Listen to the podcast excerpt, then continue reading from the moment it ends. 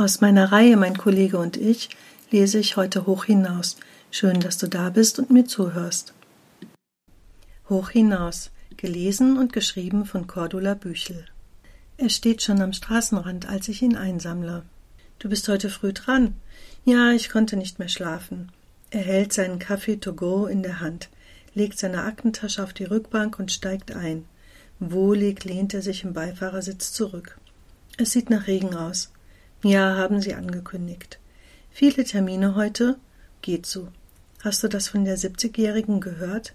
Nein, was ist mit ihr? Na, sie hat vier Millionen Euro gesammelt. Für einen guten Zweck. Nein, ich kenne nur den Spendenmarathon von dem alten Mann. Der mit dem Rollator, hundert Rollatorrunden kurz vor seinem hundertsten Geburtstag, das war wirklich eine unglaubliche Aktion zugunsten des Pflegepersonals. Er hatte 15 Millionen gesammelt. Da sieht man, was alles möglich ist, wenn man es nur möchte. Jeder kann auf seine Weise etwas erreichen, wenn er möchte. Ja, das stimmt. Ich meinte die Frau, die vor kurzem in den Medien war. Nein, ich habe es nicht gehört. Erzähl mal. Mein Kollege schaut zum Fenster heraus. Ich trommle mit meinen Fingern auf das Lenkrad. Regen tropft nun gleichmäßig auf die Frontscheibe, sammelt sich und rinnt herunter. Ich schalte die Fensterwischer ein. Wir fahren inzwischen mit mäßiger Geschwindigkeit über die Autobahn. Sie hat vier Millionen gesammelt und sich dann das Leben genommen. Echt? Da hat sie so viel Geld und nimmt sich trotzdem das Leben? Na ja, darauf hatte sie doch gewettet. Da konnte sie doch keinen Rückzieher mehr machen. Wie meinst du das? An ihrem siebzigsten Geburtstag erfuhr sie, dass sie nicht mehr lange zu leben hatte. Ihr Leben war bis dahin in geregelten, bescheidenen Pfaden verlaufen. Sie war immer sehr engagiert und kümmerte sich auch um Bedürftige. Sie war quasi das Herz in ihrem Viertel und bei allen beliebt. Er machte eine Pause. Sie wollte so gern noch etwas Großes bewirken, etwas bewegen, hatte aber kein Geld und auch keinen Einfluss. Und? Da hatte sie diese Idee. Sie startete ein Experiment. Sie wollte einen gemeinnützigen Verein unterstützen mit vier Millionen Euro. Vier Millionen ist eine ganz schön hohe Summe.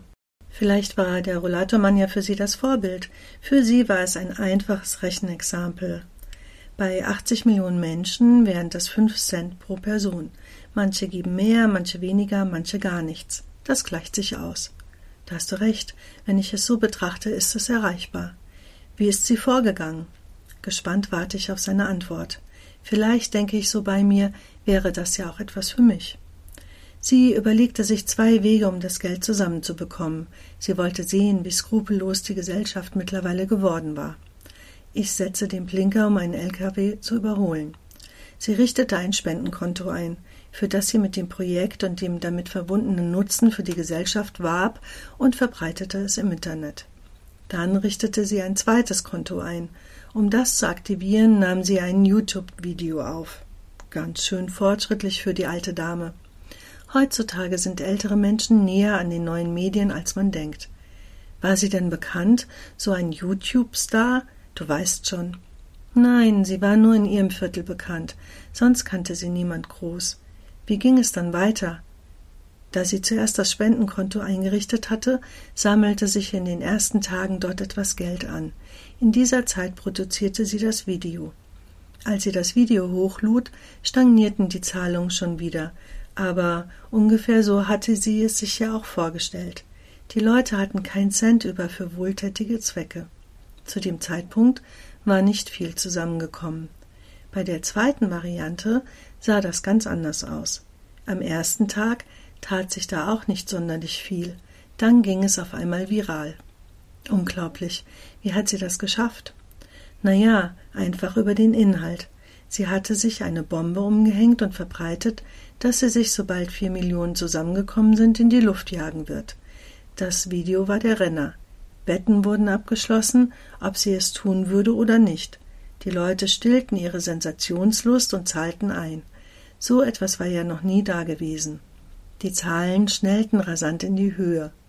Und ihre Angehörigen, hat sie denen denn keinen Schrecken eingejagt? Sie hatte wohl keine mehr. Aber wie kam sie an eine Bombe? Hatte, hatten sie ihr das überhaupt abgenommen? Und die Behörden, wo waren die? Bis die Behörden das mitbekamen, verging Zeit, und dann war es schon zu spät. Woher sie die Bombe hatte, wird jetzt ermittelt. Und wie gesagt, Spekulationen gab es viele. Ist die Bombe echt? Nimmt sie am Ende des Tages das Geld selbst und verschwindet, um sich ein schönes Leben zu machen, oder macht sie ernst? Hätte sie denn nicht das Geld spenden können, ohne sich umzubringen? Ja, natürlich wäre das eine Option gewesen. Doch sie hatte es sich wohl vorher gut überlegt. In einer Welt, die so handelt, wollte sie nicht weiterleben. Sie wollte im Akt der Selbstlosigkeit und Nächstenliebe ein Zeichen setzen und am Ende noch etwas Gutes tun. Ich setze den Blinker. Da vorne befindet sich unsere Abfahrt. Ja, das gibt wirklich zu denken, obwohl der Hundertjährige doch gezeigt hat, dass es auch ganz viele andere Menschen gibt. Da hast du recht. Dennoch, die Frau hätte mit dem Video keinen Erfolg haben dürfen. Die Menschen hatten ja eine Wahl. Da hast du allerdings recht. Ich parke das Auto und wir steigen aus. Danke, dass du mir zugehört hast, und wenn du noch andere Sachen von mir hören möchtest, besuch mich doch auf meiner Homepage büchelchen.de.